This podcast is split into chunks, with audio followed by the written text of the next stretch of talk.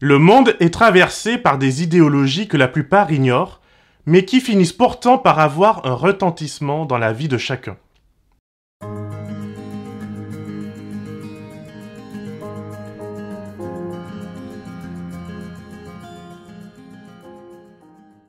Le christianisme est une idéologie. Par là, j'entends que le christianisme propose un ensemble d'idées et de concepts, tels que la Trinité, l'incarnation du Christ, le pardon des péchés ou encore la création de l'humain par Dieu. Ces idées et ces concepts forment un corpus de doctrines qui vont influencer, voire diriger les comportements individuels et collectifs des croyants. Croire que Dieu est créateur de ma vie sous-entend qu'il est également l'auteur des règles qui doivent la régir. Croire que Dieu est le juge suprême de ce qui est moral, c'est accepter qu'il puisse me donner un manuel de bonne conduite, la Bible, qui va me diriger dans mes prises de décision et qui servira de base pour évaluer la justesse de mes actions. Croire que Dieu est unique, qu'il crée mon univers mais que mon univers ne l'a pas créé, c'est reconnaître dans le monde qui m'entoure des créatures aimées de Dieu et non pas des divinités. Ces convictions religieuses m'animent dans mon quotidien et m'aident à interpréter les événements. En tant qu'adventiste du septième jour, j'interprète dans les troubles sociétaux actuels la réalisation des prophéties bibliques annonçant la fin des temps. Cette lecture du monde est basée sur mes croyances, qui, dans leur ensemble, forment mon idéologie.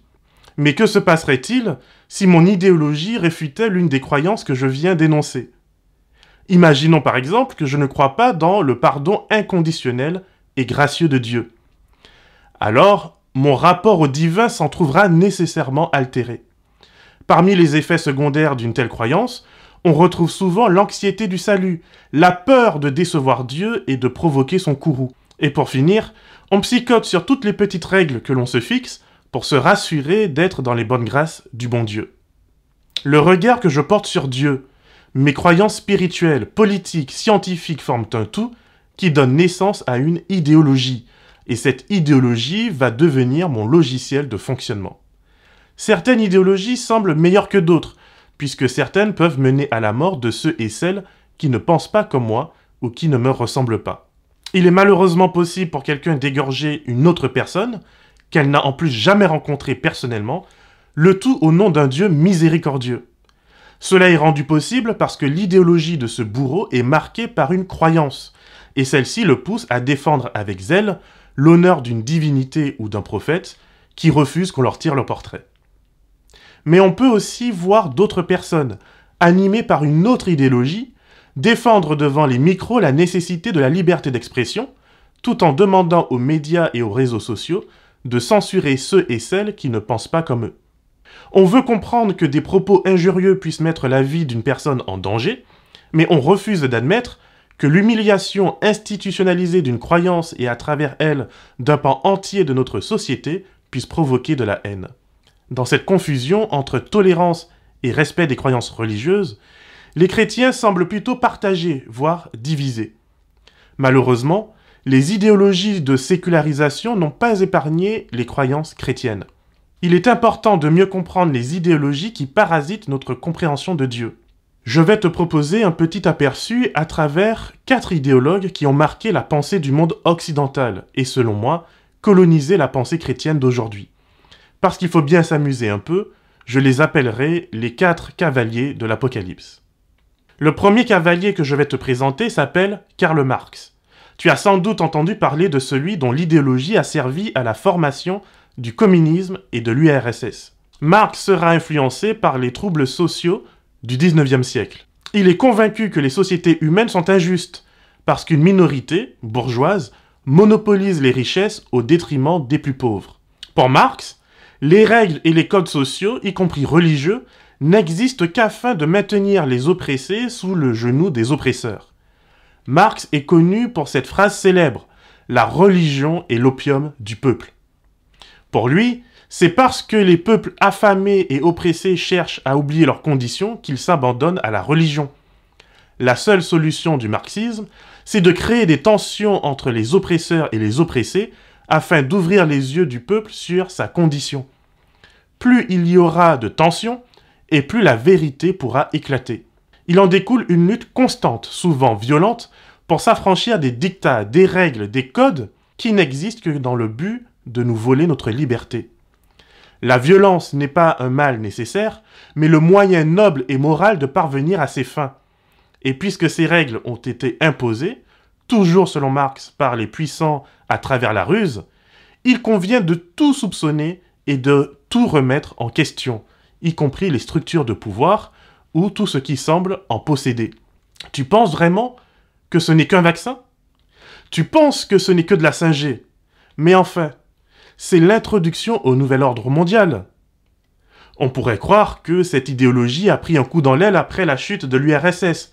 Mais vois-tu, le génie des disciples de Marx est d'avoir su élargir le champ de bataille à tout ce qui peut être suspecté d'injustice et de déséquilibre des rapports de force, qu'ils soient réels ou supposés. Par exemple, les hommes contre les femmes, les hétérosexuels contre les homosexuels, les technocrates contre le peuple, les blancs contre les autres, et j'en passe. Le chrétien marxiste est omnubilé par la lutte contre l'institution et les déséquilibres de pouvoir apparents. Les pasteurs ne sont que les outils d'un pouvoir néfaste. Luttons, petites gens, qu'importe les études, la raison et la réflexion. Nous finirons l'œuvre du Seigneur, quand bien même il faudrait détruire l'Église pour y arriver. Le deuxième cavalier s'appelle Frédéric Nietzsche. Lui, il est vraiment très très fort. Il est l'un des idéologues les plus influents du XIXe siècle. C'est à lui que l'on doit la popularisation de l'idée selon laquelle il n'existe pas de vérité objective. Tu as ta vérité, j'ai ma vérité, il a sa vérité, bref, chacun a sa vérité. Donc tu me diras, mais comment est-ce possible de vivre ensemble si chacun a sa propre vérité? Eh bien c'est simple, le plus fort domine le plus faible grâce à la force de sa volonté. J'ai raison parce que je crie le plus fort et parce que j'arrive à persuader l'opinion publique que j'ai raison. Mes arguments n'ont pas besoin d'être tout à fait logiques. D'ailleurs, la logique et la neutralité n'existent pas. C'est la raison pour laquelle, lorsque Chris Pratt refuse de participer à une levée de fonds pour Joe Biden, il est automatiquement lynché sur Twitter, lieu par excellence où toutes les vérités sont relatives. Ne pas soutenir Biden, c'est automatiquement soutenir Trump. Dans cette guerre, il ne peut pas y avoir de nuance, de neutralité. Il faut choisir un camp. Il faut choisir sa vérité et l'assumer. Et garde à toi si tu choisis la mauvaise nous n'aurons pas une discussion civilisée, mais je vais te crier dessus et te dire à quel point tu es une mauvaise personne et que tu ne devrais pas exister dans ma réalité. Le troisième cavalier est Jean-Paul Sartre. Il aime bien cette notion de subjectivité nietzschéenne. Selon lui, l'existence humaine relève de la subjectivité et non pas de l'objectivité. Une existence objective est semblable à celle d'une caméra, celle qui par exemple en ce moment me filme. Une personne extérieure à cette caméra l'a pensée, l'a inventée et l'a créée. La caméra a une existence objective car elle fait ce pourquoi elle a été créée, enregistrer des vidéos. La caméra ne décide de rien et ne le peut même si elle voudrait devenir machine à café. Pour Sartre, l'être humain ne peut pas être perçu comme un objet puisqu'il a le libre arbitre. Il est libre de choisir son but dans la vie et de définir dans quel type d'environnement il souhaite vivre. L'expression maintenant célèbre qu'utilise Sartre est l'existence précède l'essence. L'essence est le pourquoi tu existes, tandis que l'existence est le préalable au pourquoi. La caméra existe parce qu'on souhaite filmer. Filmer est donc l'essence de la caméra. Mais l'humain décide ce à quoi il va servir. Son existence précède donc son essence. Ainsi, selon Sartre, Dieu ne peut pas exister puisque, autrement, l'homme n'aurait pas de liberté. Or, nous sommes libres.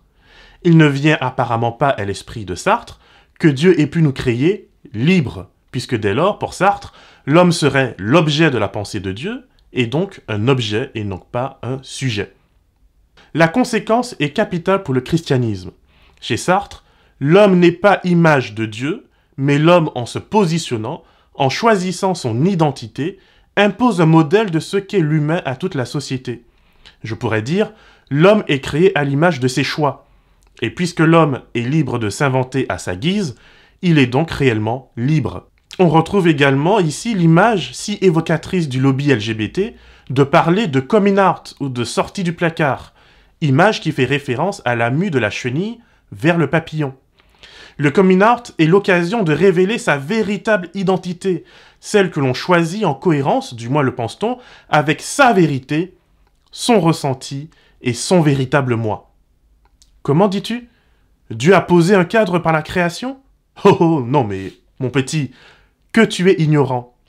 Tout cela n'est que le résultat de la construction sociale d'une société patriarcale et injuste. Maintenant que nous sommes libérés de ces balivernes, maintenant que Dieu au final, c'est moi, je suis libre de créer une société plus juste, plus égalitaire, et je montrerai à quel point je peux être juste. Mis à part le fait que ce discours ressemble fortement à celui de tous les dictateurs qui ont toujours existé, de penser que l'on pourra toujours faire mieux si on suit ses propres règles, cela permet également de mieux comprendre pourquoi, par exemple, un mouvement comme Black Lives Matter aux États-Unis peut à la fois se prétendre comme défenseur de la valeur de la vie des Noirs, tout en agressant à coups de batte de baseball des Noirs qui ne sont pas d'accord avec leur agenda politique de détruire la famille hétérosexuelle.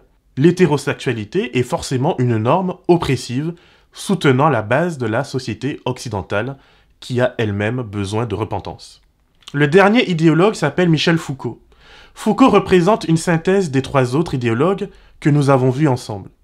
Non seulement ses idées ont influencé la philosophie, mais elles se sont propagées dans la majorité des sciences sociales. Pour Foucault, les dynamiques de pouvoir que dénoncent ses prédécesseurs se retrouvent dans le langage. Le vocabulaire serait utilisé par les puissants afin de contrôler la pensée des faibles. Il convient donc de réécrire le langage afin de se libérer de ses oppresseurs.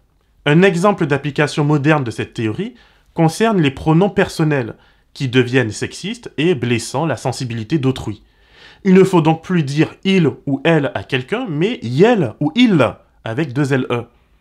Contraction de il et de elle. Ainsi, on peut garantir d'être inclusif et de ne choquer personne. On n'oubliera pas, bien sûr, sur la route, de s'offusquer contre mademoiselle, et on développera une langue permettant de mieux véhiculer son inclusivité. Bref, dans l'Église, c'est l'autocensure. On n'est plus sûr de ce qu'on a le droit de dire ou pas, et on rit toujours un peu gêné d'une blague si on n'est pas certain de son genre. Ne pas choquer est devenu une telle obsession que tous les sermons finissent par se ressembler. Pour moi, il est important de se rappeler que ces quatre idéologies populaires rejettent toute idée de l'existence du surnaturel et d'un Dieu.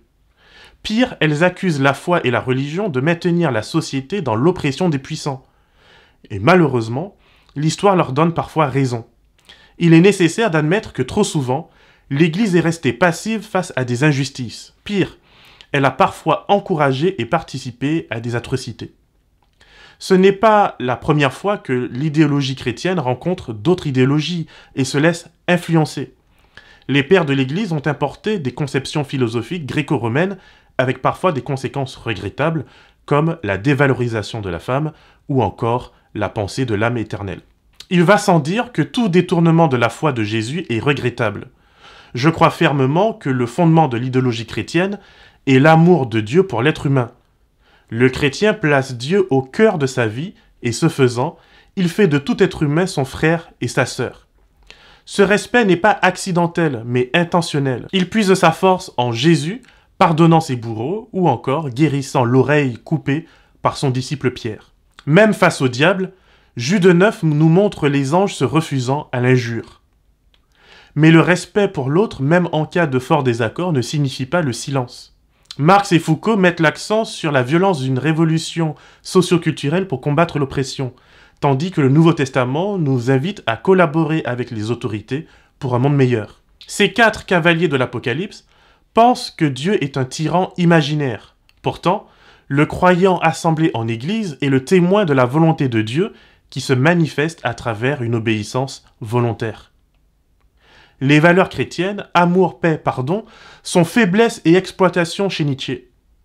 Il s'agit des valeurs des esclaves, et ces esclaves essaient maintenant d'imposer ces valeurs aux autres, particulièrement aux puissants, parce qu'ils ne peuvent s'imposer que par la force.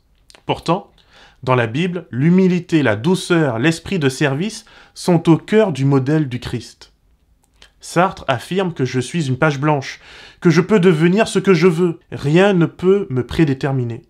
Pourtant, je crois que Dieu détermine mon identité, mes valeurs et mon avenir. Dieu n'est pas un obstacle à surmonter, il est pour moi le garant de mon espérance en un monde meilleur dépourvu de violence et de haine. La tentation de la toute-puissance et de l'autodétermination est pour moi la même qui était présente dans le Jardin d'Éden. Jésus a eu également à y faire face. Si tu es fils de Dieu, alors fais ceci, fais cela. Sois fort, sois puissant, sois merveilleux, sois libre, sois indépendant. Mais ces voix n'étaient et ne sont pas celles de Dieu. Jésus reçoit la promesse qu'il est fils de Dieu, et il doit ensuite vivre sa vie en découvrant ce que cette promesse signifie pour lui, jour après jour. Et cette découverte se fait dans une relation de dépendance et d'amour avec son Père. Il n'a pas vu comme une proie à arracher d'être égal à Dieu, mais il s'est humilié pour mieux servir. Je crains que beaucoup ne se laissent tenter par les sirènes séduisantes d'idéologies qui s'imposent peu à peu comme la nouvelle norme. Après tout, qui a envie d'être hagard devant retourner vers une relation abusive? Nous préférons bien sûr être des Jaël, cette femme du livre des juges qui planta un pur dans la tempe d'un tyran.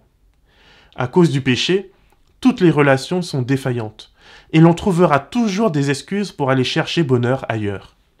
Il me semble avoir compris de la vie de Jésus que j'ai un choix entre avoir ma récompense sur cette terre ou préparer ma vie future. C'est la raison pour laquelle je prie le Seigneur afin de ne pas me conformer au siècle présent, mais vivre chaque jour le renouvellement de mon intelligence. Que le Seigneur te garde et te bénisse, et qu'il fasse de toi une source de bénédiction pour l'éternité.